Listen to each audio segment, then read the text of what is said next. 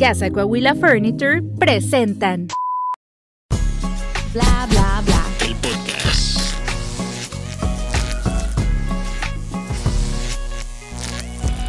Hola, ¿qué tal? Bienvenidos a un episodio más de Bla Bla Bla, el podcast desde la ciudad de los búfalos. las nuevas oportunidades. Los Scissor Birds. Y el invitado siempre nos aporta algo significativo o algo con que para ti representa Oklahoma. ¿Qué es? Las carnicerías. Las ca- hay mucha carnicería. Mm, sí, sí. Y sobre todo una persona que viene que tra- ha trabajado. ¿Desde que llegaste aquí en pura carnicería? Desde que llegué. ¿Cuántos años? Uy, a 16. 16 Wow. añotes, no, Mate, pues ya. marranos. Ah, este, sin abraviar, ¿va? No, eso, por eso digo que. Amor, ponte al tiro porque ya anda matando marranos y... Y vacas también. Y vacas. mm, No, pues no. Pues bueno, pero qué padre porque mira todas las carnitas, parte de todas las carnes asadas, cómo las mujeres le, o bueno, también los hombres le hacen de De comer a hecho, sus el sábado pasado nos llevó de comer, Moisés. Ujú. Y porque nos, me habló, muy, bueno, me mandó mensaje muy temprano y me dijo, Omar, hice carnitas hoy. Y yo, pues, yo sabía que era carnicero, pero no que era- que le hacías también a las carnitas. Ay, tan ricas que son las y sí estaban muy buenas, ¿eh? Lo que sea de cada quien, ahí aprovechamos que estaba la Pues, familia de mi esposa. A mí no me consta. Si no nos invitan, no me consta. No, no trajo, yo por eso lo invité hoy, para que trajera carnitas. Por, eso digo que la próxima semana otra vez lo volvemos a invitar. Ahí estábamos comiendo unas pequeñas enchiladillas verdes que... Oh, la patrona nos va a correr. ¿eh? No, tan- Deliciosas, Sí, súper un, ricas. un shout out para, para, para, para la patrona que nos hizo enchiladas verdes. Sí, y supo cuándo sacarlas, ¿eh? Porque me cayeron así como anillo al dedo, la verdad. Es que es el, es el break, break para grabar. Sí. Es que para la gente que nos está viendo, este es nuestro segundo episodio en el mismo día. Este, hoy acabamos de grabar el de, ya se me fue, ¿cuál era? 10 años. Oh, ¿Cómo te ves en 10 años? Y estamos grabando de, de Gilón este, ya con invitado, entonces esperemos que lo sigan disfrutando. La semana pasada a mí me gustó mucho. Yo eh, todavía no lo episodio. termino de ver. Voy a la mitad, la verdad, pues. No, no, no, el de 10 años, que 10 me años. gustó Ah, mucho el cómo que quedó. la semana pasada. Andamos, andamos todos atrasados, ¿verdad? Ah, sí, sí. Pero bueno, Jazmín, ¿cómo has estado? Yo, muy bien, muy bien. Qué bueno, Yo con pancita 10 llena. años. qué bueno. ¿Y tú cómo has estado? Yo con pancita llena. Muy bien. Ah, pues Qué sí. bueno. Como Ya después de unas enchiladas, ya muy, muy contentos. Sí. La que nunca quiere comida, Jazmín. Como que Sí. le das quito a nuestra comida o no sé qué pedo.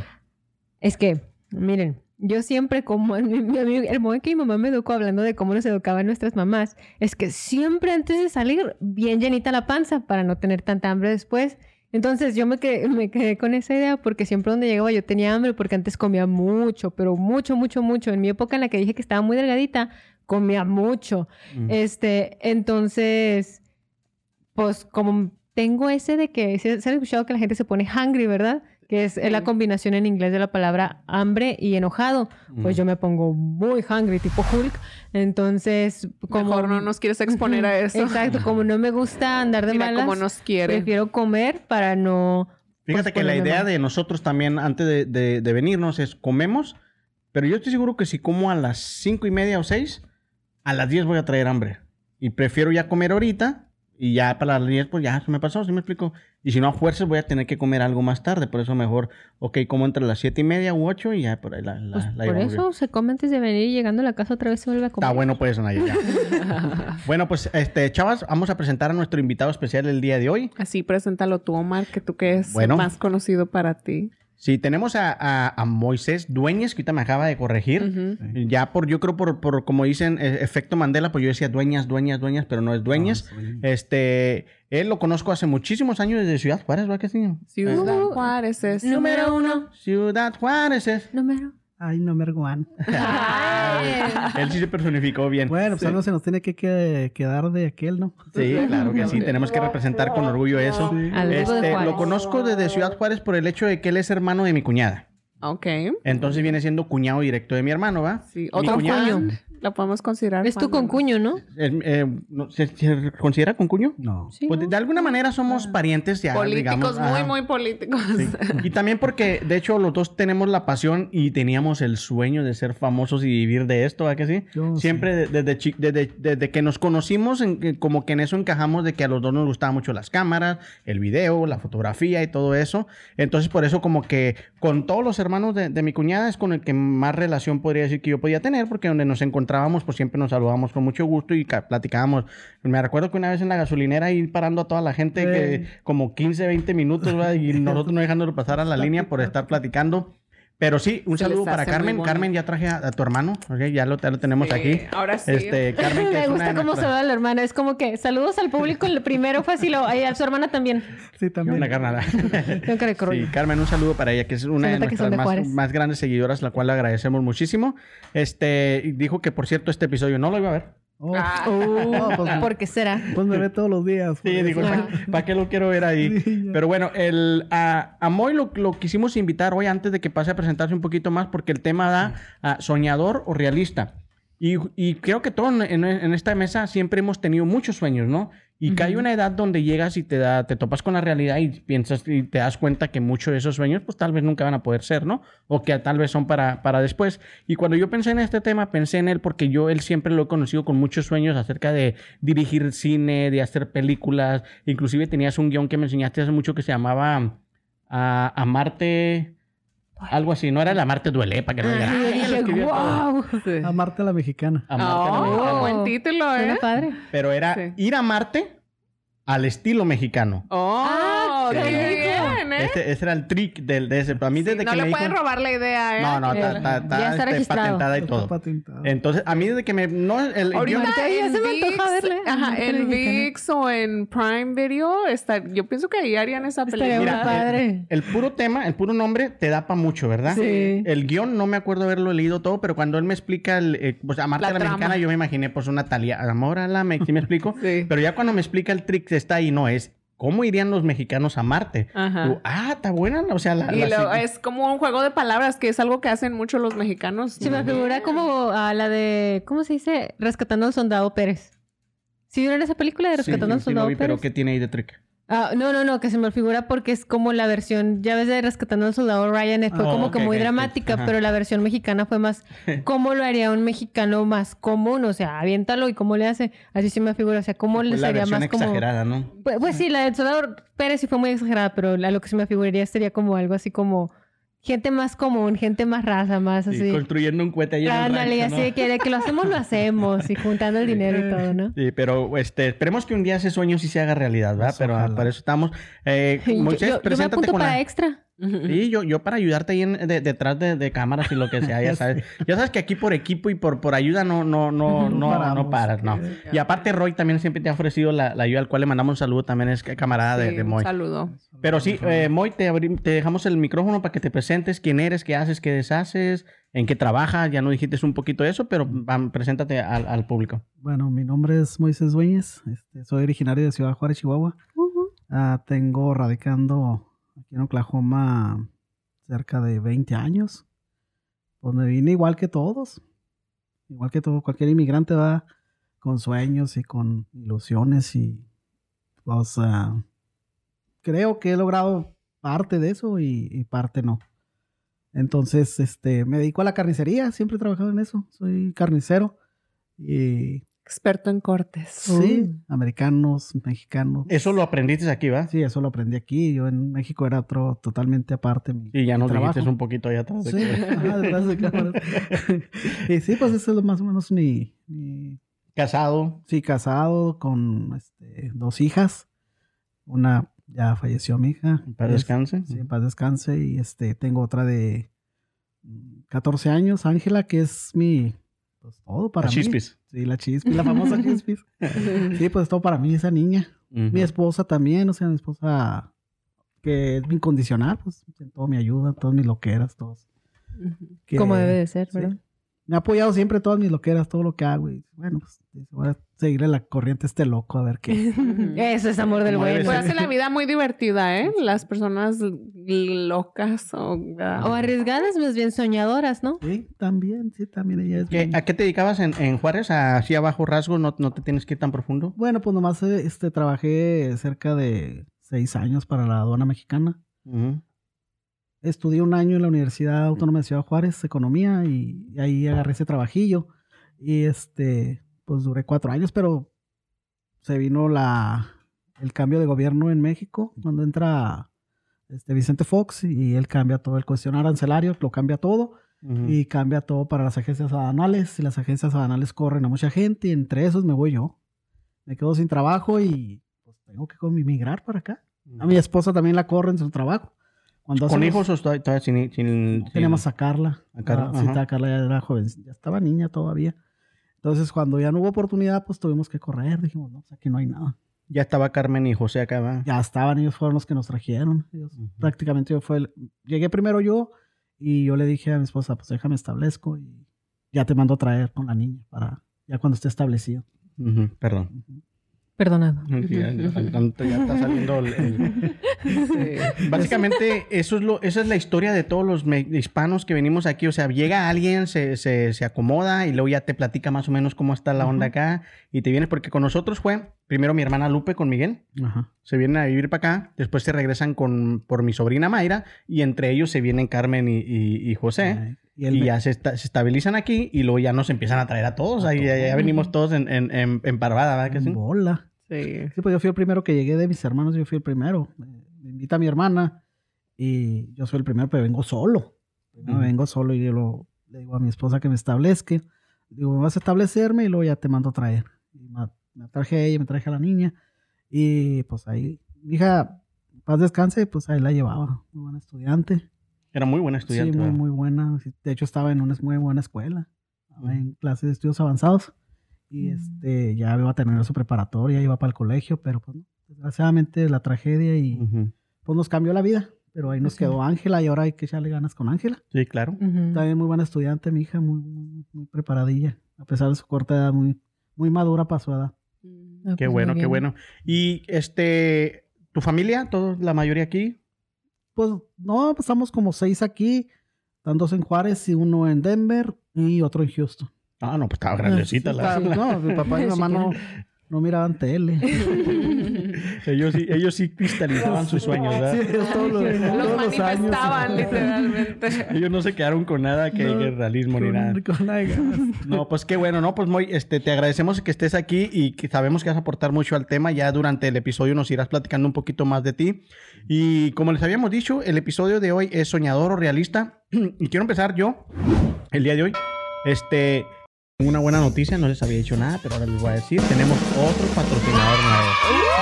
Y esta vez está bien padre porque es una mueblería. Ya ves que les había estado prometiendo una mesita nueva y que sillas nuevas. Ahora ya vamos a poder ir a Casa Coahuila Furniture. Que ahí va a haber salas, comedores, sillones, colchones. Chavas, yo les prometo que un día de estos voy a hablar con ellos para que nos dejen ir ahí. Y ustedes van a poder escoger un sillón para aquí, para el estudio y una mesa. ¿Cómo la ven? ¿Neta? Muy bien. Neta, yo se los prometo. De mi cuenta corre y de ellos también. Ah, sí gracias. ¿Dónde están ubicados, Omar? Están ubicados en 1334 Southwest 29. Gracias a Ok, ellos por confiar en nosotros y esperemos que el- nosotros hagamos lo suficiente para que ustedes también prosperen, al igual que el podcast, ¿verdad? Así es. Bueno, pues un aplauso para allá, por favor, para ellos, para casa Coahuila Furniture.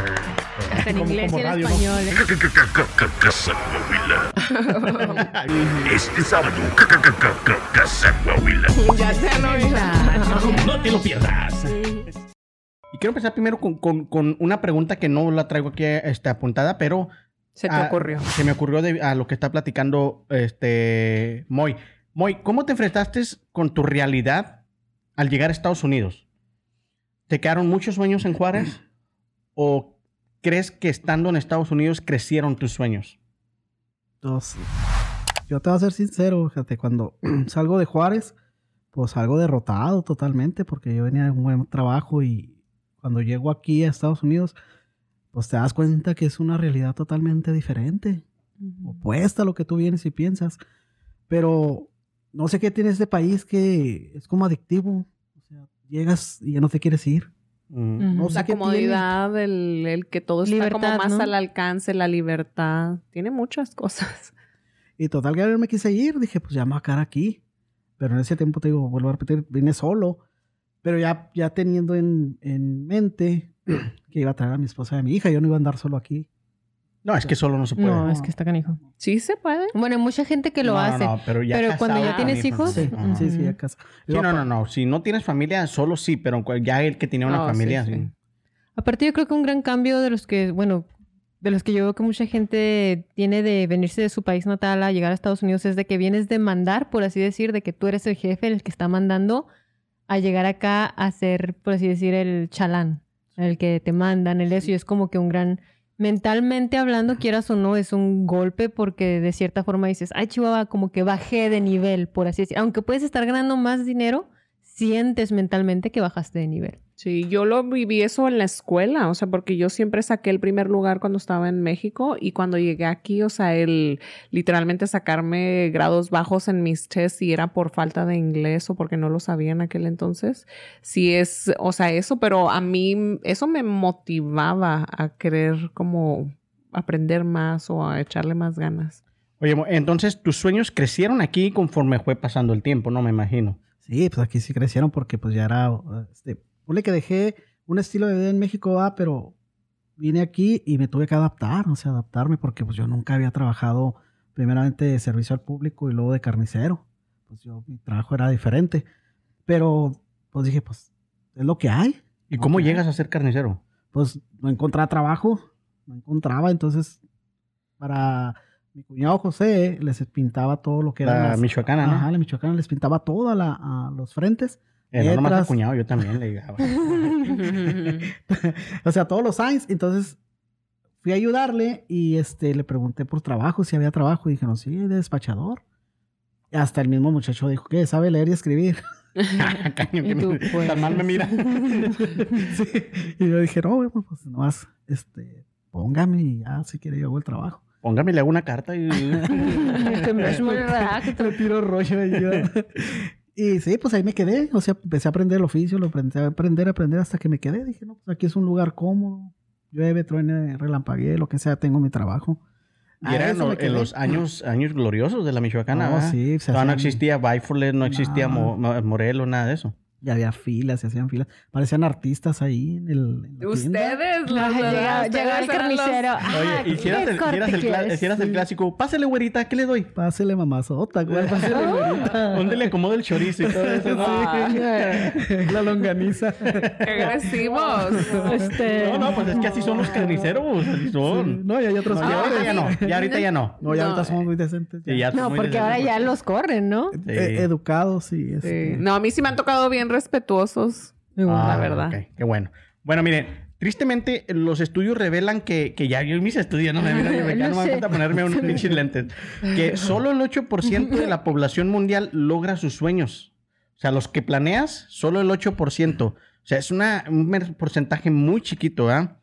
Este, yo les voy a hacer unas pequeñas preguntas, usted quiero que me vayan contestando. ¿A qué edad, a qué edad, a qué edad crees que dejas de soñar y te enfrentas con la realidad? Yo pienso que cuando tienes tu primer hijo. Si no tienes hijos es como que estás entre que en la realidad, entre me que el asustes. Sí. Pues es la verdad, porque o sea, eso te enseña otro aspecto de la realidad que no lo puedes ver a menos que alguien, o sea, por ejemplo, Nayeli fue alguien que conociste, que por ejemplo ya decidieron un compromiso, tienen, pero cuando alguien verdaderamente depende 100% de ti, de quien tú eres, o sea, sabes que todo lo que tú hagas o dejes de hacer le va a influenciar, es donde, ahí sí es donde te enfrentas con una realidad que es como, no sé, muy, es de una magnitud muy impresionante. Para mí sería cuando tienes tu primera experiencia negativa fuerte, que puede ser a cualquier edad.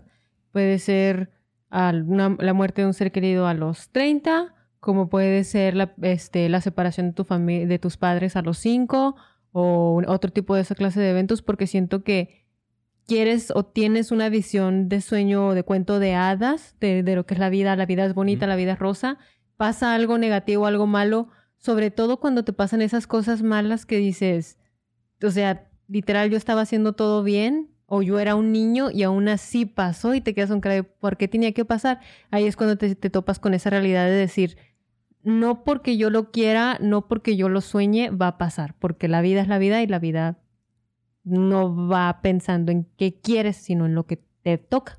Sí. Pero ahí para mí es asumir que las cosas malas o, bueno, y lo digo entre comillas, que pasan no son parte de la realidad. Y eso es algo que yo pienso que como humanidad o como seres humanos se ha uno venido como queriendo evadir eso, el, el aspecto de que este tipo de cosas son necesarias para nuestra propia evolución. Entonces, eso también es parte de la realidad y eso... Sí, por eso dijimos, o sea, ¿en qué Sí. momento empieza para ti Sí. dejar del sueño a la realidad. Sí, pero por eso yo, para mí, yo lo veo como que las cosas malas son parte de la realidad. Entonces, para mí no es como que eso me tendría que hacer ver como la realidad, sino que eso también es parte. Para mí sería como cosas que te hacen considerar como cómo funciona la vida, o sea, qué es la realidad en sí.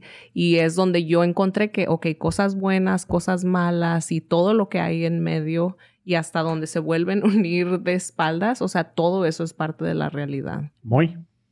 ¿Tú qué opinas? Mira, yo opino que pues sí se deja de, de soñar, ¿no? Porque pues, te entras en una realidad donde entra la familia, los hijos, este, tu trabajo. Entonces tú dirías que al, al momento de casarte. No, no, no, no, no necesariamente, sino que haz de cuenta que lo puedes dejar, como dicen los güeros, ¿no? En stand-by. Mm. Lo dejas por un momento porque dices, bueno, pues no hay, no hay posibilidades, no hay manera. Entonces, también una de las cosas que yo miré, bueno, en mi caso, ¿verdad? En mi caso, cuando yo quise hacer cosas, no me relacioné con gente que tenía que ver con este movimiento. Yo todo lo quería hacer solo, todo, todo. Y te puedo enseñar mis guiones.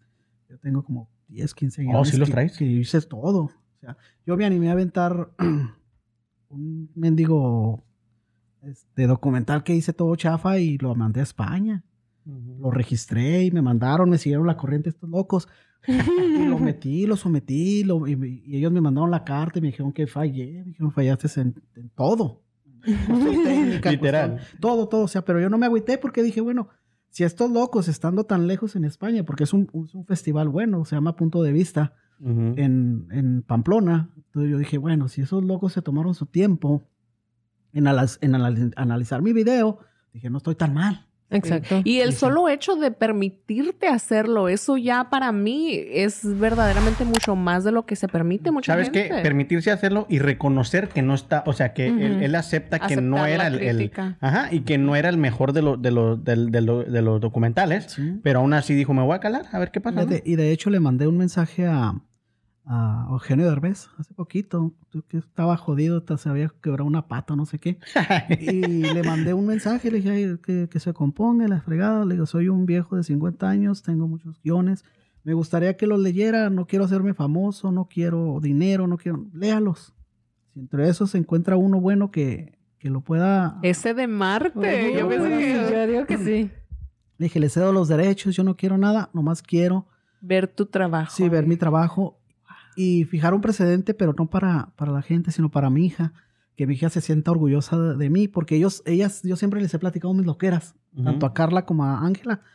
Siempre les he platicado mis loqueras y, y- y todo lo que digo y hago y, y- y quisiera hacer esto, mi hija quisiera hacer esto. Y ellas también me apoyan, digo, me han hecho dibujos, quería hacer un, document- un, un cortometraje. Y, ellos me, ella me hizo los, los, ¿cómo se llama? Los bocetos. Los, eh, los Sketches. dibujos, O sea, los dibujos. Y lo tenía todo preparado, pero lo pusimos nervioso. sí, me puse nervioso. Mira, es todo lo que escribo, todo. Tengo mucho, mucho. Sí, pero mira eso. Enseñalo a la cámara. al hasta el escribir. Mire, esta, Uy, Perdón, no perdón, se perdón. vaya. esta, era una de las, esta es una de las portadas que hice para uno de mis documentales. Se Ujú. llamaba ¿Qué culpa tengo yo de estar aquí? Y trata sobre Ujú. migración. También malísimo, o sea, en cuestión todo, técnico, eh, sonido, edición, todo, todo malo. Pero me animé y dije, bueno, ni modo. Y ya la última loquera que, para no hacerse tan larga, ¿verdad? la última loquera que me dio fue escribir un libro y se lo mandé a Random Kingdom, que es una de las compañías más fregonas aquí en Estados Unidos para publicar libros. Y me atreví, le mandé una copia nomás de un, de un boceto y se llama En busca de mi tierra prometida. Es un libro que... Oh, yo acabo de hacer un post que se llama, que donde yo decía bienvenida a la tierra prometida. Y, y cuenta una historia ficticia, ¿no? Mitad real, mitad ficción. Pero es una narrativa. De hecho, ya me la están traduciendo al inglés también. Un amigo que tengo que es maestro de español. y te digo, esta es mi última loquera y, y tengo bien emocionado. ¿Por qué la, o, o sea, la última que has hecho, no la última que vas a hacer? No, no creo que sea la última porque, pues, te digo, yo, yo trato de, de hacer cosas que yo sé que no van a pegar, ¿sí me entiendes? O no, Pero, bueno, no ¿por se sabe. Vivo en el sueño, como dices tú, pero afronto mi realidad. Oh. Afronto mi realidad porque yo sé bien que mandándole a Random Kingdom, estos locos no se van a fijar en esto. Pero, ah, bueno, ahí sí yo no estoy de acuerdo contigo Sí, porque es- el- el- lo más difícil lo estás haciendo, que es animarte a mandarlo. sí. Yo soy muy autocrítico y yo nunca, si yo, si yo digo, es que hice esta, este video y está fellísimo, yo nunca lo mando. me digas lo que me digas. ¿Me explico? Y tú te estás ah, este, autocriticando y diciendo, está muy mal, pero te animas a mandar lo que para mí es lo más difícil. Mira, aquí está lo de punto de vista. Ellos me mandaron la, desde España me mandaron la, la correspondencia. Sí, Son- yo, yo, yo, no, yo no dudo en que a lo mejor una de esas sí te pega porque lo más difícil lo estás haciendo. Mira, lo mandé a Canes, mandé un corto a Canes y me mandaron los desgraciados la carta. Pero porque desgraciado. Pues, te digo porque yo mi- mis videos, o sea, mis videos carecen de todo, o sea, de todo. No hay una coherencia que digas tú algo de calidad, no, pero Ok, y si tú sabes, te has analizado y sabes que carecen de todo, ¿por qué no te has puesto a trabajar en eso, en, en- en mejorar todo eso que dices tú que careces? Por- Yo no los he visto, pero si tú me lo dices, te lo creo, que carecen. ¿Por qué no te has puesto a trabajar en eso? ¿Sabes? Porque Gracias. volvemos a lo mismo. Este, me centro en mi realidad, Omar. Pero Mi en- o sea, realidad es que no tengo recursos, no tengo manera de relacionarme, no tengo manera de, de Pero cómo- porque al, al no tener manera de relacionarme me estás mintiendo porque está Roy, estoy yo. Hay gente alrededor que de una u otra manera siempre te hemos ofrecido nuestra No, ayuda y, sí, no, y no, lo puede, no lo puedes desmentir. Entonces ahí están las relaciones. Tampoco yo es que sea el experto en eso. Roy sí es un experto en ese, en ese aspecto. Pero de alguna manera podemos cooperar. O sea, si- si- si- que la gloria sepa a todos. O sabes que la- sí, ¿no? O también- Compartimos. Eh, o tal vez me he cerrado yo también a hacer un solitario. Más bien es eso. hacer Sí. un solitario y querer hacer yo todo. Mira, este fue el último documental que hicimos mm, con otro señor, con, ese- con un chavo que está en OCC. Se llama Un ángel sin derecha. Entonces, este trata sobre un, un pastor, ¿no? Oye, pues para empezar los temas, o sea, lo- los títulos Están muy bien, están muy buenos. Sí. Pero él yo está pienso- mochito. ¿Eh? Él no tiene su mano derecha. Por eso, por eso le pongo un ángel sin derecha. Pero Porque no tiene mano. Ay, eso no me es lo lo que te esperaba. digo, o sea, ya, es un- ya los, los títulos son muy buenos, o sea, no, no me... ya- yo el puro título te lo compraba, Sí, la- neta, sí. A ver, ¿cómo, cómo se va a llamar este podcast? ¿Cómo le pondría usted de nombre a este, a este episodio de hoy? Soñar y no llorar. Ah, está bien, está bien, señor, y no llorar. Bueno, ahí nos irás platicando, pero Sí. quiero hacer otra pregunta que va, yo creo, ya me dijiste mucho tú de eso, pero Sí. ¿cuál es el sueño más frustrado que piensan que tienen ustedes? Ah, ¿alguien, alguien? Y me quiero ir ya rápido porque también le quiero dar espacio a, mi- a mis, a mis compañeras. mm, mi mamá. Sueños frustrados. Mm, ¿No? Yo no. Estoy pensando. Pues es que, o sea, no, para mí siempre es como que está en progreso, pero en algo que yo siento que me retrasé mucho fue en la cuestión del baile, que eso fue algo que yo crecí haciendo desde que estaba muy chica y me gustaba mucho. Sí, ya lo han escuchado, como lo han escuchado en bla, bla, bla, el podcast.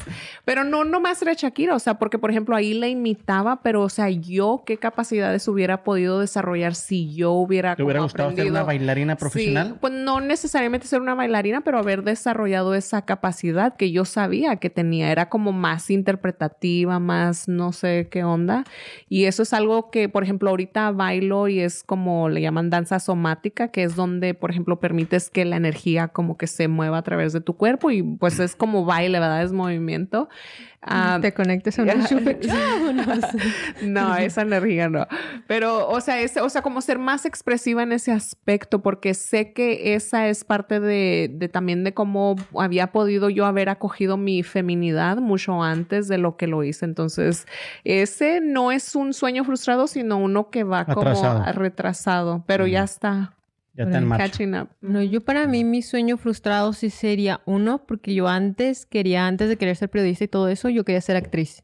Actriz de, de Y cine. tienes dotes, ¿eh? Sí, cuando hemos tenido aquí algunas dinámicas eres buena. Sí, ahí tenemos a la, actriz para yo- los yo aquí cortos. y para No, pero sí, ese era mi sueño frustrado. Yo sí quería, pero como que mi sueño era interpretar papeles, pero no los papeles que estaban como que de moda, porque pues yo era la güerita delgadita, entonces como que en ese entonces yo veía que los papeles de moda era que, que tienes que ser la bonita, la protagonista. Y no, yo quería los papeles, bueno, a mí mi sueño era papeles que ser la loca o ser la el asesino serial o, o papeles Wow. más este que requieran ¿Tienes algún guion? involucrar más lo que viene siendo la personificación de las emociones y manifestarlas por medio de la actuación, que, que sea más actuar algo escondido, por así decir, una persona con un trastorno, pero cómo lo, cómo lo llevas a la televisión sin decirte, ella tiene un trastorno bipolar, no, es como que cómo actuaría esa persona. Esa- esos que vienen siendo los que se y sumergen en el papel, te lo estudias y lo llevas a la realidad. Ese era mi Querías sueño. matar de mentiritas.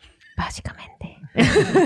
Sí, o andaba buscando expresar sus emociones, pero como no lo podía hacer en la realidad. Era más... No, no, porque es que eso es lo que a mí se me hacía siempre muy fascinante ver en las películas. Bueno, porque será porque yo siempre he visto las películas y siempre la que las he visto es como que si se supone que estás triste, ¿por qué reaccionas así? O si se supone, o sea, me gustaba analizar esas pequeñas secuencias de que digo, ok, entiendo que estás llorando porque estás triste, pero si se supone que eres una persona retraída en ese papel, que, no sé, tuvo problemas de niña, entonces no deberías de estar llorando así, deberías de estar llorando escondida o deberías... Eso es, eso es lo que a mí me gusta ver, porque como siempre, a pesar de que dicen que no, no manifiesto mucho las emociones, es realmente porque yo analizo mucho las emociones. Sí. Entonces, como me gustaba verlas, eso es lo que a mí me, me hubiera gustado poder Sí. hacer, interpretar papeles que te lleven a pensar en ti mismo. Sí.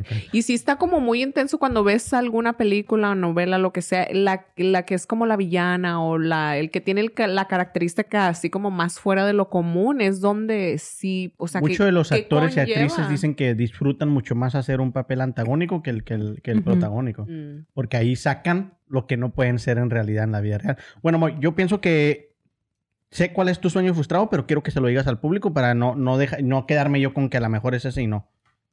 No, pues mi sueño frustrado es ser, no sido director de cine. Ah, ok. Sí, Pues a mí yo soñaba ya de, eh, pues dirigir mis historias, ¿sí me entiendes? Para, para contar. O sea, no, yo no era tanto dirigir, sino que mis historias se contaran.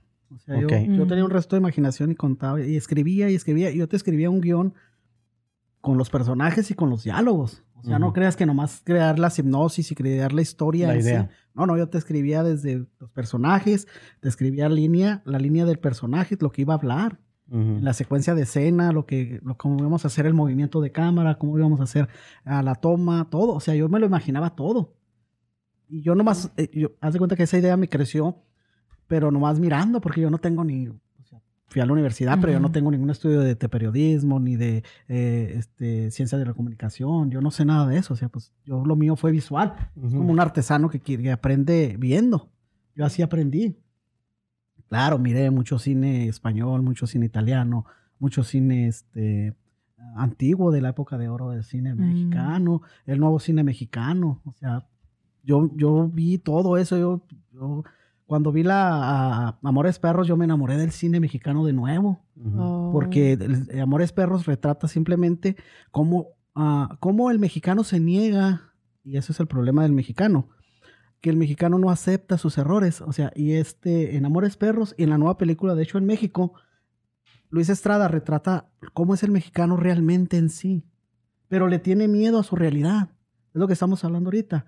Al mexicano cuando le retrata su verdad y su realidad, él recula y se defiende. Y lo defienden todos. ¿Por qué? Porque no estamos acostumbrados a que nos, a que nos planteen la realidad como somos. A que nos digan, Sí, si no estás digan. donde estás es porque tú no te has movido, no porque fíjate, nadie hay- te deja. Hay una escena en, en Hecho en México que, ¿Han visto? que, Creo que Amores. Perros hace mucho ya. hecho No. Hecho en México. Oh, no, no. No que te retrata cómo somos el mexicano.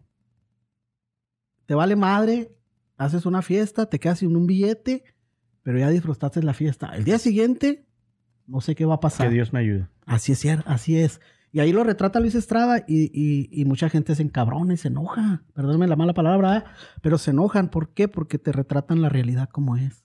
Sí. Mm. Y Sí. fíjate que no es ni mala ni la fiesta ni haber hecho, sino las creencias. O sea, el como sentirse defeated. ¿Cuál es la traducción de defeated? Derrotado. El sentirse como derrotado ya después de la fiesta, Sí. como que esa era la cúspide y no darse cuenta que es eso, o sea, que es algo que Sí, continúa. que hay algo vida después de la fiesta. Exacto.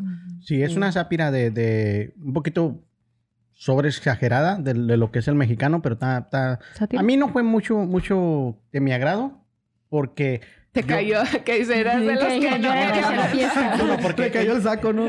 No, no, porque ellos venían de, de la ley de, de héroes, el, el infierno y todo eso, entonces yo me esperaba algo parecido, ¿sí me explico? Y ya Mm. cuando me salen con eso, me, me, me, me la, la curva como que se me hizo para otro lado y dije, ah, bueno, no es mi estilo. No, ¿y sabes también cuál es el contexto al final? El final es que el mexicano siempre se deja robar. Siempre. Tú, según tú, haces las cosas bien Pero siempre va a llegar otro cabrón más listo que tú y te lo va a hacer. Pero eh, ahí es una cuestión de límites, ¿eh? Yo les vengo manejando, o sea, yo le, no, de verdad, es que es algo que a mí, por ejemplo, tú dices eso, pero a mí me ha llegado todo eso porque yo literalmente he tenido que trabajar en eso para permitir, por ejemplo, que mis sueños florezcan, el, el saber que, ok, si yo quiero algo para mí, está bien, no tengo que deshacerme porque todos los demás tengan y logren sus metas y yo no. O sea, es como el eso, el ir uno enseñándose a establecer los límites que permitan que tus sueños florezcan. Y a veces es por eso, o sea, porque le han enseñado a uno a ver la vida de cierta forma, o sea, como mexicano, y a veces siente uno que si no es así, le estás faltando el respeto a tu patria o no eres tan mexicano como fulanito, que sí, tal cosa, no sé, ¿verdad? Sí, sí, pues sí. Pues bueno, vamos a pasar ¿Y al tú? segundo No, bloque. tú no dijiste cuál era tu sueño frustrado. Mi sueño frustrado.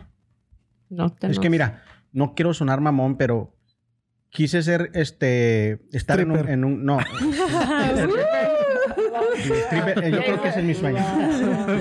No, quise ser Todavía no estar se en un grupo frustra. musical y lo estuve. Ah, pues sí. Quise tener un programa de televisión y lo tuve. Sí. Y o sea, básicamente no, cantante nunca quise ser. O sea, me gusta cantar, pero nunca he querido ser Así de que el qué. Ajá. No se me ha ocurrido, pero dejen que se le ocurra y cuidado. Ah, y- ¿eh? y me van a ver, Espérenlo o sea, en su uh. tienda de autoservicio. No, el problema es conmigo que cuando se me mete algo en la cabeza también cabrón que me lo saques. Entonces, y yo sí soy de los que me asesoro. Punto. A mí sí me a mí no me da vergüenza preguntar por ayuda. O sea, yo sí necesito ayuda de alguien que sé que es o si mejor que quieres yo. pastel que está ya escogido. Ah, Como en ah, la- literal Los así. que no lo saben, ven el episodio pasado. Sí. Pero bueno, vamos a pasar al segundo black. ¿Quién se lo va a aventar? Ah, ¿Soñador o ¿Quieres- realista? ¿Quieres que yo me lo miente o tú? Vas. Bueno, yo aquí le puse como mi punto mm, en lo que sentimos es el balance al vivir en la realidad, en el presente y poder recibir inspiración e imaginación de mejores estados de realidad. O sea, para mí es como el so- no, no lo miro como ser soñador o realista, sino que siempre estás en la realidad y te permite soñar, ¿verdad? Entonces, para mí el soñar es como, como recibir inspiración o el que se te vengan ideas, o sea, como tú imaginarte, ¿verdad? Entonces, a veces uno permite que la realidad, o sea, ah, te la cargas como con responsabilidad. Entonces, yo siento que es esa responsabilidad que uno se pone como como exagerado o más de lo que es como la medida, lo que ya no te permite soñar o te permite soñar como en muy poca medida. Entonces, ah, para mí eso, o sea, como buscar ese balance de poder todavía como hacer lo que tengo que hacer, pero seguir como fomentando mi imaginación, recibir esa inspiración. Y te digo, yo ahora lo comprendo como algo que Dios me ha como permitido, lo que sea, porque lo vi a partir de la espiritualidad. O sea, no lo vi porque, ah, quería lograr un sueño y no se me daba, entonces me puse a investigar. No, o sea, fue como que por medio de las clases que había tomado y todo eso, o sea, comprendí eso, que en realidad siempre estamos presentes, siempre estamos en la realidad y es, o sea, uno en esos ah, como no sé qué te pones a meditar, a pensar, a rezar o lo que sea, donde te llegan todas esas ideas. O sea, son momentos así como bien chiquitos y de ahí, eh, o sea, sale todo el guion, sale toda la canción, sale todo lo que vas a decir en el podcast o lo que sea, pero es, o sea, son momentos muy, muy pequeñitos que nada más tiene uno que darse como ese espacio. Esos para- momentos de inspiración. ¿no? Ajá, momentos de inspiración. Entonces, ¿ustedes qué opinan de mi punto de que estamos en la realidad y soñamos, vamos a decir, como de vez en cuando o es algo que te tienes que permitir o verdaderamente creen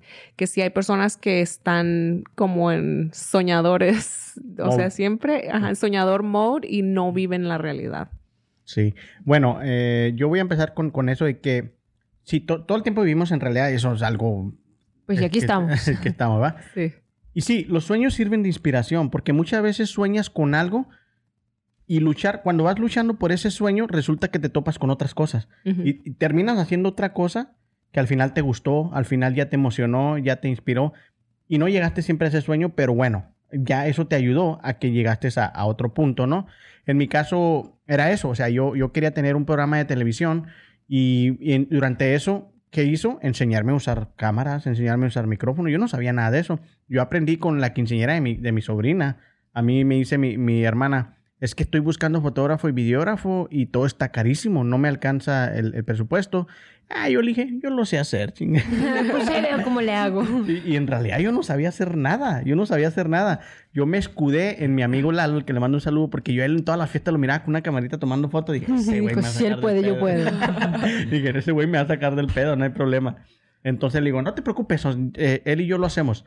Entonces, este, Y él pero a mí me encantaba, yo los, los programas de televisión, yo no los miraba, yo los observaba. Sí. O sea, yo miraba el cómo harán esto, por qué hacen esto, por qué el de acá sale de acá. O sea, según yo soy un productor sin saber que era un productor. ¿sí me explico? Yo miraba todo eso. Igual las películas, como que observaba de más de lo, de lo que... El arte, o sea, no era nomás como ver la historia, no nomás estabas consumiendo la historia, sino que el arte. Por eso cuando dicen que Ay, las, tele- la- las telenovelas son para gente estúpida, para gente tonta. No, porque si te pones a ver más atrás, cómo la que La estamos hablando, amor real. ¿Sí me explico? ¿Cómo construyeron todo ese, ese, este, para hacerlo de, de escenografía, para hacerlo de los tiempos pasados, eh, la vestimenta, todo eso? Eso es arte, ¿sí me explico? No puedes decir que es para gente inútil, para gente tonta, porque hay gente muy preparada y muy estudiada detrás trabajando para crear eso y traértelo. Ya, si tú te quieres embobar y, y que tu vida dependa de una novela, es tu pedo. ¿Sí me explico? Ahí el inútil eres tú, no que la- la- el- el- la- lo que te estén transmitiendo sea para, para inútiles. Bueno, entonces, viendo yo eso, yo por eso me llamaba mucho la atención, como que un día quiero tener un programa de televisión, este, que se mire en la tele y todo eso. Entonces, este, digo, aquí es mi oportunidad, de algo tengo que sacar de esta quinceñera, ¿no? Y ya cuando le digo a Lalo, ¿qué? ¿Nos los aventamos? No, que sí, hombre, tú no te preocupes. Y la, dos días antes de la quinceñera le digo, Lalo, ¿y qué onda? ¿Cómo está la cámara de video? Y dice, yo no tengo cámara de video. Y luego, güey, dice, no, yo tengo una camarita con la que tomo fotos y es todo. Estamos hablando del 2010, creo, del 2010. Y luego me dice, Sí. no, 2009, era 2009.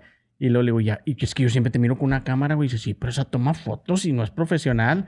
Y pues llego con mi hermana, ¿cómo te digo que pues no tengo que cobrar? Pero, pero pues nomás cómprame una cámara, ¿no? No seas gacha. Dice, pero no me ibas a cobrar nada, Omar. Le digo, pues, pues no no tengo cámara. Bueno, van, nos compra una camarita y toda chafa. Y de ahí nació todo eso. O sea, Wow. hicimos una, una quinceañera, como dice este Moy, al traste de la chingada. O sea, yo. Las lo- fotos de ladito. No, no, no. Le tomábamos fotos a las nubes. No te estoy mintiendo. Te lo juro. O sea, no, ¿por qué si mi, si mi sobrina estaba enfrente de la iglesia, yo eh, le tomamos fotos a las nubes? Este. Estábamos viendo simbología de otro lado que no, no teníamos nada Algo se- Estaban en el sueño soñador, Te lo juro. soñador. Entonces, el video, ahora ya se usa eso, los efectos y todo eso, pero en ese entonces no, una, una boda, una quinceañera era algo serio. Estaban ensayando el, el- lo que era la, la- el vals, y yo miraba pasar a mi hermana y yo le ponía un sonido de que pasaba caminando. O sea, toda la seriedad se le quitaba de a tiro. E- Era así, o un niño que estaba bailando, yo le ponía poing, poing, poing. Yeah. Pero eso ahora me sirve, ¿te fijas? Ahora cuando yo hago promos, que ahora sí se usa todo eso en TikTok, yo tengo una agilidad muy rápida para identificar dónde puedo poner un, un- un sonido, un efecto que le va a llamar la atención a la gente. Y de verdad que he notado que no todos tienen esa habilidad, porque a, te- a ti se te da súper, súper bien y luego queda, o sea, cómo tú te lo imaginas, con cómo lo haces, hasta la imagen, todo se me En vivo. Pero bueno, vas. para mi hermana fue el mejor video del mundo pues, Sí. porque estaba sobre Ah, su pues hija, sí, ¿sí me explico? Entonces ella se lo enseña a otra persona, la persona, ¿cuánto cobra tu hermano? Y llega mi hermana y me dice, oye, me dice mi amiga, ¿cuánto le cobras? Para mí fue, ¡wow! Le les gustó. ¿A quién le gustó? Yo solo le digo, Lalo, ey, ¿le gustó? ¿Con ¿Cuánto cobramos? Cóbrale 300, órale pues 300. Y ahí se fue haciendo la bola de nieve, la bola de nieve hasta terminar en todo esto que ahora hacemos. O sea, eh, mi, mi tirada era hacer que en, en el trayecto se cumplió hace 10 años, hice un programa de televisión, se pasó por Telemundo y todo eso. Ah, no, no se, no se alcanzó a pasar por Telemundo. Lo metimos a YouTube y nunca lo metimos a Telemundo. Pero esa era la tirada, o sea, era un formato de televisión que no llegó a televisión. Pero ahí se dio pues que ahora vivo de esto. Sí. ¿Me explico? Entonces, Qué padre. Tú no sueño frustrado. Eh, No, sí, estuvi, o sea, estuviste en la realidad y te permitiste esos momentos para soñar, o sea, dejar como que tu imaginación fluyera. Es que tiene que haber como que un balance de ambos, ¿verdad? Porque sin que- sueños no progresas, pero si no tienes la realidad tampoco puedes progresar porque no se vive de sueños. Tienes que tienes que tener este los pasos para Los hacerlo pies en la tierra, ¿no? Sí. Tú, Moisés, ¿qué opinas de se puede ¿Me- tener el me repite la balance? pregunta? sí, pues se puede tener el balance de vivir en la realidad y permitirte esos sueños porque yo pienso que tú lo estás haciendo, o sea, porque eso, el estar mandando como tus scripts, o sea, el, el hacer movimiento, porque yo te digo, los maestros que yo escucho siempre dicen que es cuestión de hacer una cosa, ¿sí me entiendes? Eventualmente, como dice Omar, se hace una bola que, que cae en, en que todo este potencial que tú tienes verdaderamente se puede manifestar. Sí, pues sí se puede. Pues digo, pues yo no. Bueno, vivo la realidad, pero sigo soñando. O sea, ese, es la- ese es el punto, ¿no? Porque pone que yo puedo estar más viejo que ustedes. Cuestión de, de edad, pero a mí me mantiene algo. O sea, tal vez eso me mantiene vivo. Tal vez eso me mantiene este, viviendo mi realidad, pero sabiendo que a veces, si puedo y, y le echo ganas, puedo lograrlo. Sí. O sea. Sí. No veí nada imposible. Sí, verdaderamente, y no lo hay, ¿eh? yo te Sí. recomiendo eso porque yo, yo antes, aunque había visto muchas como cosas manifestarse en mi vida, no me sentía merecedora de esas cosas. Entonces era como que, aunque fueran posibles, si yo no me siento merecedora, o sea, ¿cómo me van a ¿Cómo van a llegar? pasar? Fíjate, y eso de que dice Omar, yo aprendí todos esos sistemas desde, uh, desde mucho tiempo. Cuando se grababa de caseta a caseta de VHS a VHS, Ujú. tenemos que aprender a hacer los cortes entre el video. Que era muchísimo más O sea, difícil de era editar. bien difícil, ¿no? En VHS era bien difícil.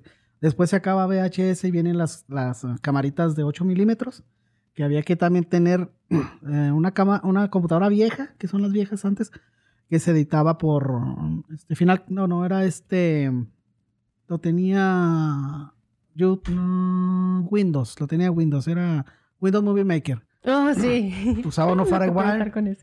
igual descargaba uno la- las imágenes y empezaba uno, perdón. Empezaba uno a Un editar. agua, amor, por favor. Y empezaba uno a editar, ¿verdad? Y luego después llegó el... am, después Ahorita va a llegar del, Manuelito. Del. Firewire llegó una, a la de 16 milímetros. El cassette más grande de 16 milímetros. Y ese ya era un poquito más fácil porque ya se podía manipular más con la computadora. Y ya, en la- pues casi más en la teoría llegó el chip, que el chip revolucionó todo. Ah, en cuestión sí, del video. no. Y te digo, pues ya con el chip pues ya se podía manipular las imágenes, ya había más... ah, ah, Hasta poderlas ver en vivo, Sí. que es lo que estabas viendo, y, quitando. y ya con las cámaras nuevas, pues ya, ya prácticamente metes toda la información en la computadora y el programa de edición hace todo. claro, la habilidad para tenerla, no cualquiera hace eso, ¿verdad? Ujú. Si no todos fueran productores de cine Y y, fueran... Sí, no tiene su chiste también. O sea, sí, sí se, sí se, se facilitaron las cosas, pero aún así no quiere decir que no tenga su chiste. ah, no, si tiene su chiste esto, esto te- simplemente el estar ah, monitoreando todo por atrás, ah, detrás de cámaras, es, es lo más, lo más difícil. Sí. Correcto. Y mi última pregunta es, ¿a qué límites se pone un soñador y qué límites se pone un realista? O sea, o por ejemplo, ¿se pone uno límites para permitirse soñar? O sea, que la contesten a ella porque ella no, no contestó ahorita nada. Ah, creo, sí, ¿cómo no? Mira, ahí te van. ¿Cuáles son los riesgos de ser realista? Uno de los riesgos de ser realista es el compararse con otras personas y por eso no logras sueños o ambiciones. ¿Por qué? Porque, como decía, ¿no, May? Este, ah, tengo mi, mi película, pero no está buena como las del otro. No, no, no logro hacer esto. No, eh, no aquí, no, no llego al, no sé, la calidad o no tengo las cámaras que tiene Omar, no tengo eso. Entonces comienzas a pensar qué no tienes, qué te falta, qué esto y terminas estancado de que, ¿sabes qué? No, mejor no lo hago. ¿Por qué? Porque ya sé que no tengo la calidad y ya sé que ellos me están pidiendo esta calidad, entonces no lo voy a hacer. Entonces ese es el riesgo de, la, de ser de extremadamente realista, ¿no? Que no te permites ahí soñar o no te permites aventarte a esa, como decías ahorita antes, detrás de cámaras. En ocasiones existen las oportunidades, porque en ocasiones, no sé, hay una persona que está de buenas y dice, ¿sabes qué?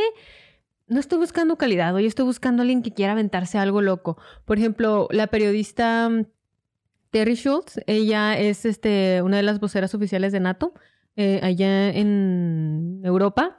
Bueno, pues iba a NATO Europa.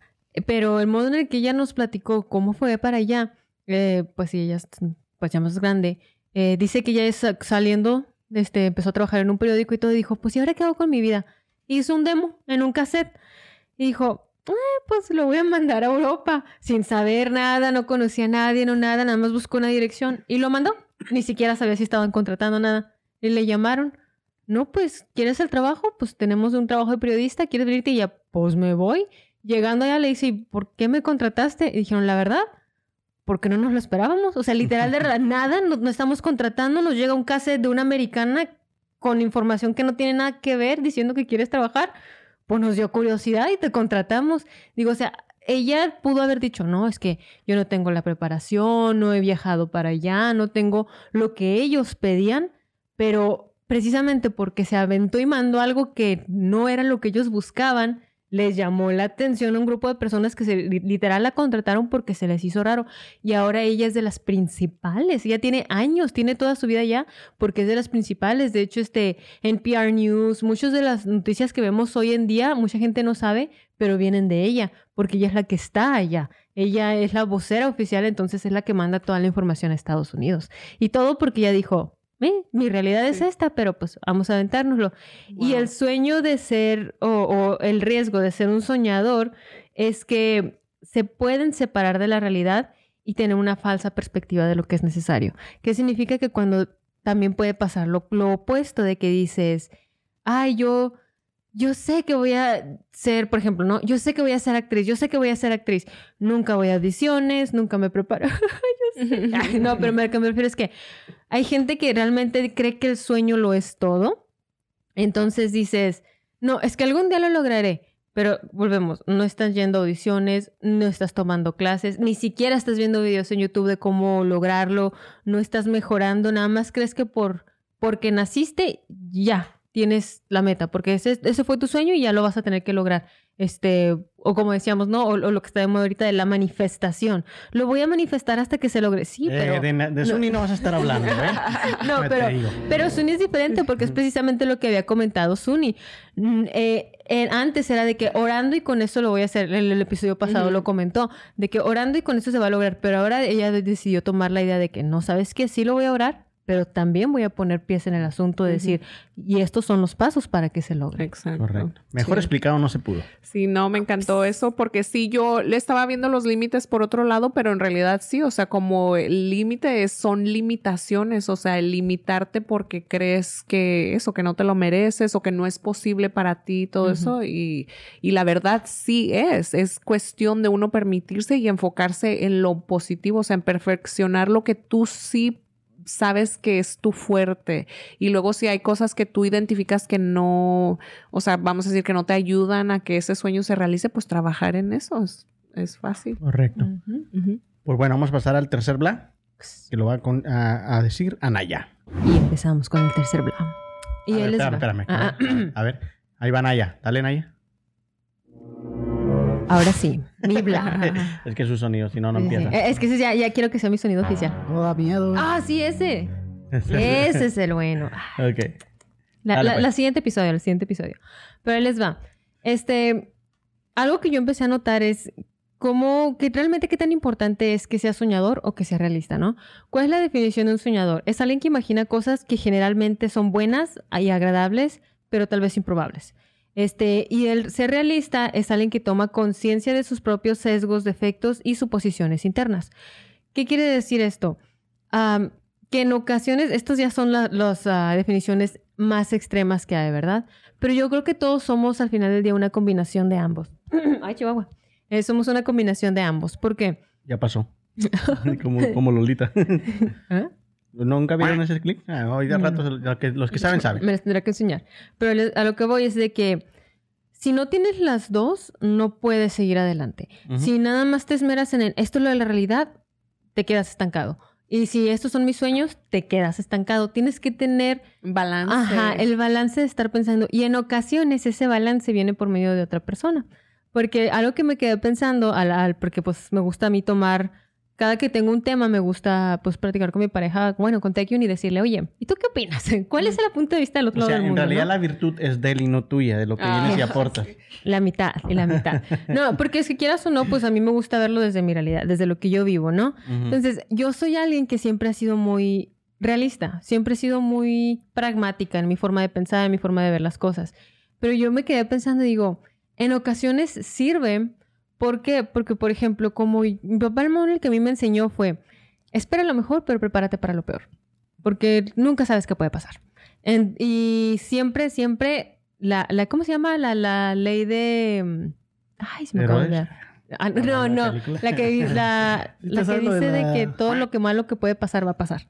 ¿Cómo se llama? Probabilidad. No, pero si No. te sabes eso, lo de la, ide- la ley de Herodes. No, ¿cuál es eso? O te adaptas o te jodes. Ah, este, pues precisamente, eso es algo muy bueno, porque este, en ese, en ese sentido, yo me he dado cuenta que, que Taekyun es muy idealista, que él, él piensa que es al revés, él siente que él es realista y que yo soy idealista, pero lo que le digo es que realmente es, es opuesto, porque por ejemplo, él, bueno, por la forma de ser de ellos, todo, todo, todo viene como que incluso... Hey, vamos a salir este fin de semana, ¿no? Y yo así bien casual, vamos a salir este fin de semana. Y él, sí, mira, a las 5.15 vamos a comenzar a listarnos. A las 5.17, vamos- así, literal, o sea, minuto a minuto, él ya sabe qué va a pasar, qué tiene Así que pasar. Vamos a hacer esto, vamos a hacer aquello. Entonces yo lo que le digo es, eres muy idealista. ¿Por qué? Porque tú crees que todo va a salir conforme a tú lo planeaste. Entonces para él, así es como tienen que seguir las cosas. Pero ¿qué pasa cuando salimos y algo falla? Por ejemplo, cuando vinieron sus papás, a mí me agarró una tormenta de arena, yo, yo era la que los iba a llevar, fuimos a México, no me acuerdo qué otras cosas pasaron. Ah, nos cerraron, estaba cerrado ese día los, la, este, varios centros a los que querían ir estaban cerrados, no había ciertos eventos.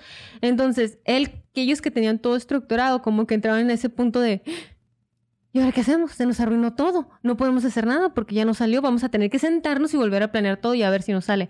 Y yo que soy más realista, soy de que, pues si no funciona, no funcionó y pues ni modo, que es lo que sigue, ¿no? Entonces yo los llevé a Juárez y yo dije, ¿sabes qué? Esto está cerrado, pero vamos a preguntar y nos metemos aquí. No, y esto no se puede, pero... Y yo los empecé a llevar, total que los terminé por un tour en ¿Llevaste Juárez. a tus suegros a Juárez? Sí. y deja eso, a zona centro. No. Ni siquiera yo iba a zona centro y con ellos los llevé. Coreanos. Este, Ay, Imagínate, pobrecitos. no, ellos quedaron fascinados porque, ¿qué dije? O sea, están cerradas las zonas culturales, Ujú. llévalos al tianguis. ¿Qué más cultural que el tianguis? Y ahí nos, fuimos. de verdad. Ellos fascinados, comieron lo el de la calle, los llevé aquí, conocieron un restaurante. Fu- Fue para ellos, o sea, porque ahí también en Juárez está el, el restaurante donde se origina la margarita y el papá que le gusta tomar. ¡Ah! Las margaritas son de aquí. Y dije, o sea, yo que soy un poco más pragmática en ese asunto, cuando algo te falla, dices, o sea, como yo ya Te tengo. dejaste llevar. Yo ya tengo ese pensamiento de que si va a salir mal, va a salir mal. Y ni modo, no, no lo voy a, no me voy a poner a llorar, no me voy a poner a quejar porque es probable que salga mal. Por más bonito que lo quiera, lo más probable es que va a fallar. Entonces, estoy ya preparada a que algo salga mal. O algo dijiste tú ahorita de que cuando es un soñador, ah, muchas veces el balance es otra persona, ¿va? Algo así dijiste, ¿no? O, o en cualquiera de los dos casos. Sí, yo, yo tengo por decir el ejemplo, yo, soy- yo siempre he sido un fiel fanático de, de Steve Jobs. A mí me encantó todo lo que él creó, todo lo que nos dejó, que hasta ahorita sigue eh, creando este, frutos, ¿no? Entonces, en realidad el genio detrás de Apple no fue Steve Jobs, o sea, fue. Steve Wo- Wo- Wozniak. Este, No me acuerdo. No. bueno, así más o menos es su, es su, que creo que hoy está cumpliendo años, no estoy seguro. Por cierto, feliz Por cierto. cumpleaños. Pero él era una persona que él te hacía un micrófono y le valía madre la estética. El micrófono está jalando, eh, se oye, la, se transmite el, el- el audio y es todo lo que me importa. Mas, sin embargo, él se rodeó de Steve Jobs, que él era muy de todos los detalles. ¿sí ¿Me explico? No, esto se tiene que ver bonito, se tiene que ver elegante, se tiene que ver así. Tengo que contratar a esta persona que me lo anuncie. Y ahí fue donde eh, Apple se fue para arriba inmediatamente.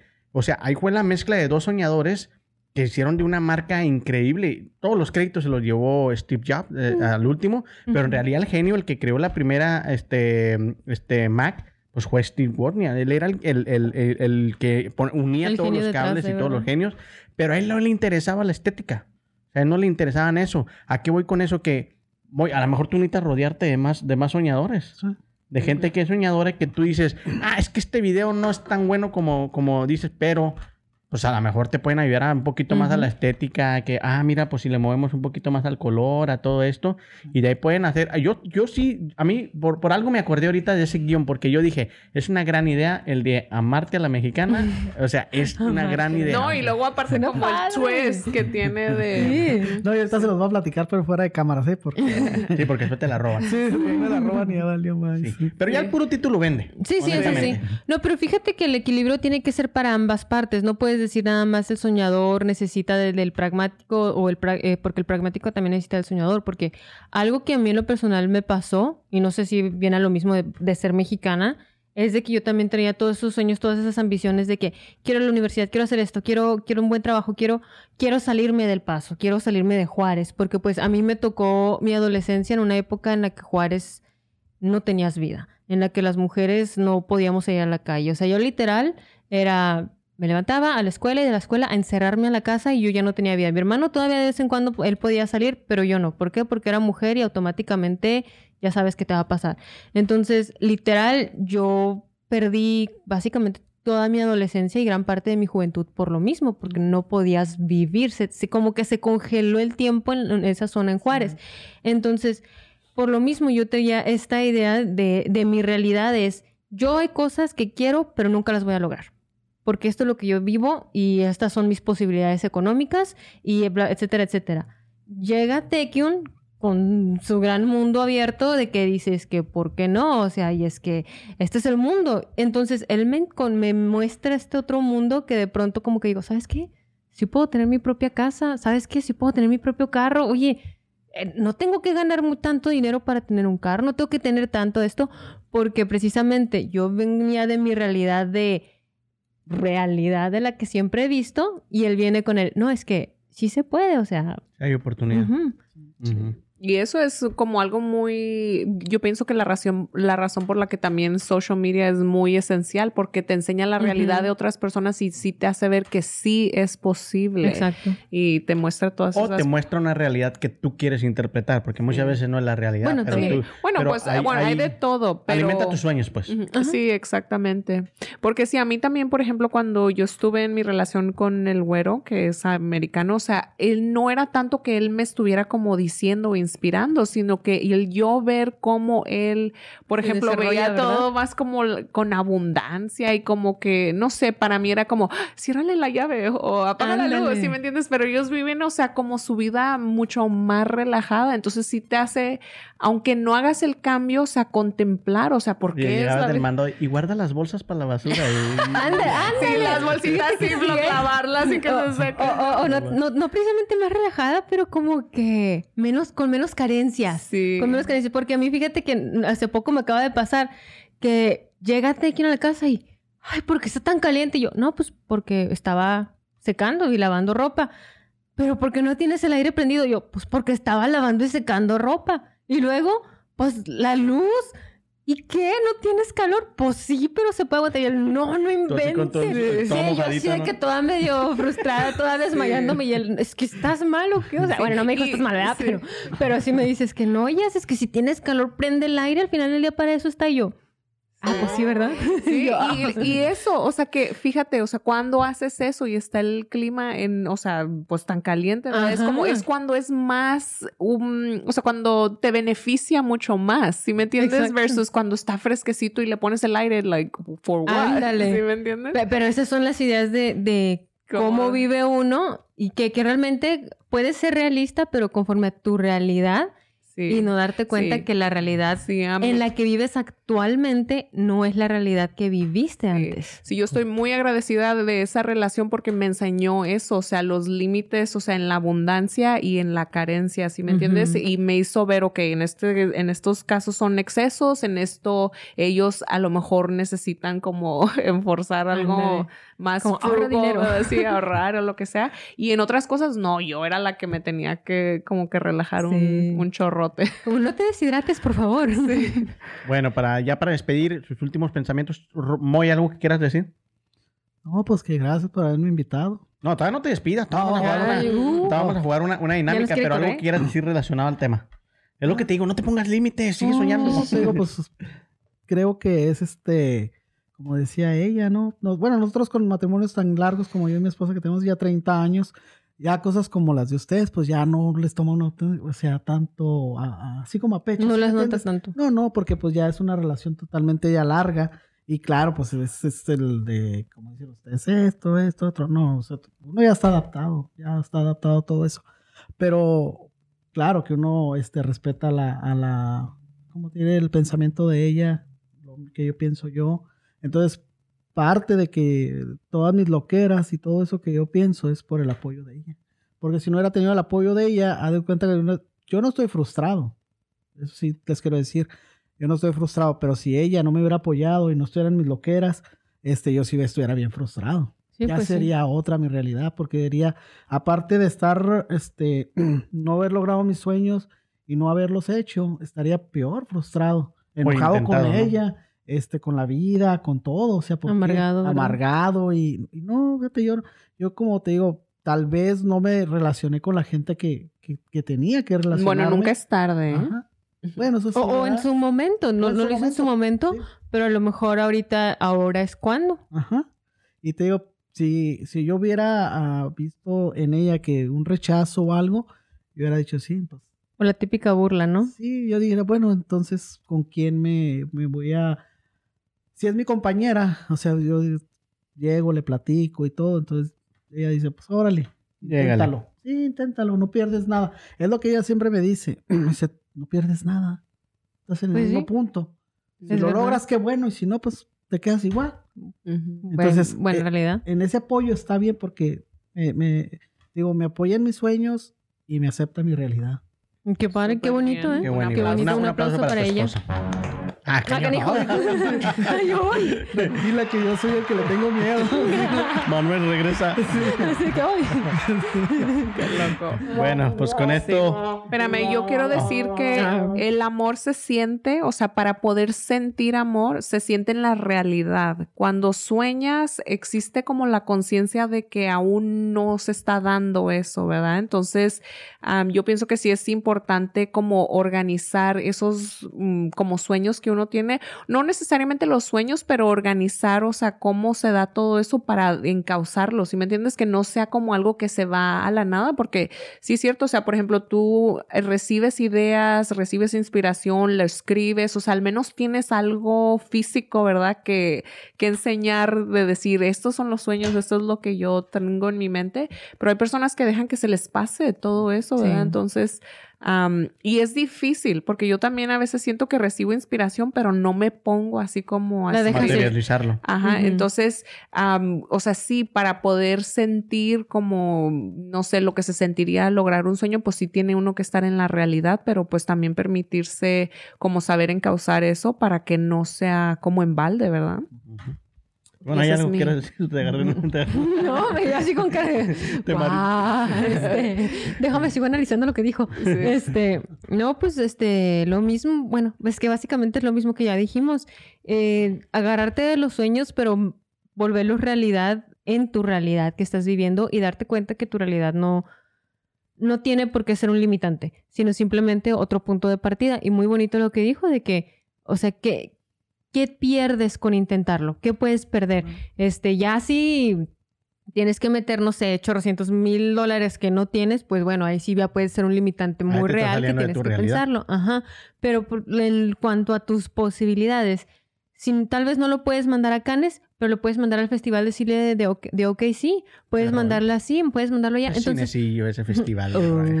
no, pero Ay, ¿por, por qué qué no? Si empezar a hacer cosas así, poco a poco, y al final del día, tener la satisfacción de que, ok, tal vez no se logró, pero no quedó en mí. Ujú. Ujú. Y, y lo, yo para, ter- ya para pasar a la dinámica es, pues nunca dejemos de soñar. En realidad, eso es, lo dijo, lo dijo Moy, lo dijiste tú, creo que todos lo dijimos, los sueños nos ayudan a seguir vivos. Moy dice, Ujú. gracias a eso sigo, sigo emocionado, sigo haciendo eso. Y también verte en tu realidad, yo le admiro mucho eso a, a Moy, que dice, ok, esto tal vez no es tan bueno como debería de ser, pero chingue su madre, yo lo voy a mandar. A ver sí, qué yo pasa. también eso lo admiro. Eso para La mí verdad, es lo sí. más... Es el gran paso. La verdad que sí. Pero bueno, con esto cerramos el tema del día de hoy para pasar a la dinámica. Y la dinámica de hoy es presentada por... Casa. es que yo estoy en casa. No, ver, no, dale no vez. siempre casa. Dale, dale. Coahuila. Furniture. Ah, ok. Uh. Es que me sacaron de onda. Ok. Así que Omar con cara de premio. ¿Quién soy yo? La verdad que sí me sacaste de mi realidad. Ah, Y me metí en un sueño. Bueno, Moy, la dinámica es una dinámica que hicimos en el episodio pasado y a la gente le encantó. Estuvo bien padre. Quedó anodadada. Anonadada. En- Anonadada. Entonces, vamos a No repetirla. nadaba. Que la dinámica es, nos vamos a poner estos audífonos, ¿ok? Nos- la producción nos va a poner una música a todo volumen para que no puedas escuchar nada de lo que nosotros decimos. Que tú vas a escoger quién quieres que te lea una frase de aquí y vas a tratar de nomás leyéndole los labios, adivinar qué es lo que te está este, diciendo. ¿Correcto? ¿Estás listo? Vamos, tres, dos. Ah, no. y empezamos. Dale, escoge tu papelito. Va. Hoy. Sony. Y yo. Y empezamos primero ahora desde este lado, con Sony. Vamos. Ok. ¿Quién quieres que te lea tu papelito, Sony? Ah, bueno, la otra vez me lo leyó Omar, ahora Jazmín. Voy a, voy a dar chance de que Moy y Omar se lean el uno al otro. Ay, oigan, tengo que, tengo No, que pues decir le... este. ¿Eh?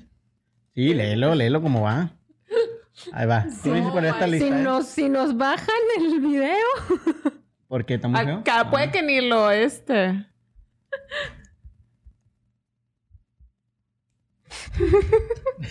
No, está buena. Está buena. No tiene nada que ver. ¿Ya? ¿Ya? ¿Nos Ya. escuchas? Ok, va. Tres, dos, una. No seas racista y No seas. as- racista, No seas. racista. Ok, otra vez. No seas racista y acepta mis negras intenciones. ¿Lo estás diciendo en voz alta? Sí. Sí, no grites. No seas. Bien, bien, no seas racista. Racista. ¿Lo puedes hacer con señas? No. Ok, otra vez, ahí va rápido. Ok, ya te quedan cinco segundos. No seas racista y acepta mis No. negras intenciones. No te... Está larguísimo. Está larguísimo. ¿Qué decía? No seas racista y aceptas mis negras intenciones. ok. Dale, sigue Moy. Moy, ¿quién quieres que te lea tu, tu frase? ¿Yo? Ok. Al cabo, Omar lee bien bonito. Tú que escribes bien bonito. Ok, ¿listo? ¿Ya tiene música? ¿Ya tiene música? Mira. 3, 2, 1. Ahí va. Mañana Mañana me voy me voy Eh, sí nos De- está escuchando. de parranda de parranda Ah, con mis amigos. Con mis amigos. o ahora mismo Con mis amigos. con mis amigos. Sí. Es que se ven se entienden, tienen esa conexión con, con los puros ojitos. Ok. Se hacen ojitos y se dicen. Ok, ahora que me lo lea Moy a mí. Dale, música. Ay, él dice, uh, uh. Quiere punchis punchis. Póngale la de. Barbie Girl. I'm a Barbie girl. in a Barbie world. Mi, Mueblería. Mueblería. mi vecina, No. ¿Cuál vecina? Tan, tan, tan. mi vagina, No, no, yo no tengo. ¿no? Mi mueblería favorita. Otra vez, otra vez. Ahí va. Mi Mi, mueblería. Mueblería. mi qué? Mi mueblería. Mi bebida, No. Me ve a mí para ver si yo le echo. Mi mueblería favorita. Mi mueblería favorita es Casa Coahuila. A ver. No, no, espérate. Póntelos, póntelos. A ver. Dígalo todo. Mi mueblería favorita es Casa Coahuila Furniture. Mi bebida favorita es. ¿No? Es que dije, si entiende el final, vas a ver qué es lo que dice. ¿Qué dice? Mi mueblería favorita es Casa Casa Coahuila Furniture. Furniture. Coahuila. Por eso no Ay, Coahuila. sí, debe ser Omar. Por eso no le entendí eso. Es que ahí estaba el pedo, no soy yo. No, y precisamente cuando vinieron ellos dijeron que este es el problema que más tenían, ¿va? que la gente le decían Coahuila Coahuila. en vez de Coahuila. Ok, que te lo lea Suni. Pues sí, es la que queda. ¿Qué quedó? Eso ¿verdad? ni tú puedes ser, creo. de- Ay, justo. Oh, te va a encantar, ¿eh? Yo Yo soy soy una una persona persona muy muy guapa guapa. y, Yo soy una persona muy guapa. y, y, Y sexy. sexy. ¿Escuchas o qué? Espérate, ya no me los voy a quitar. Ah.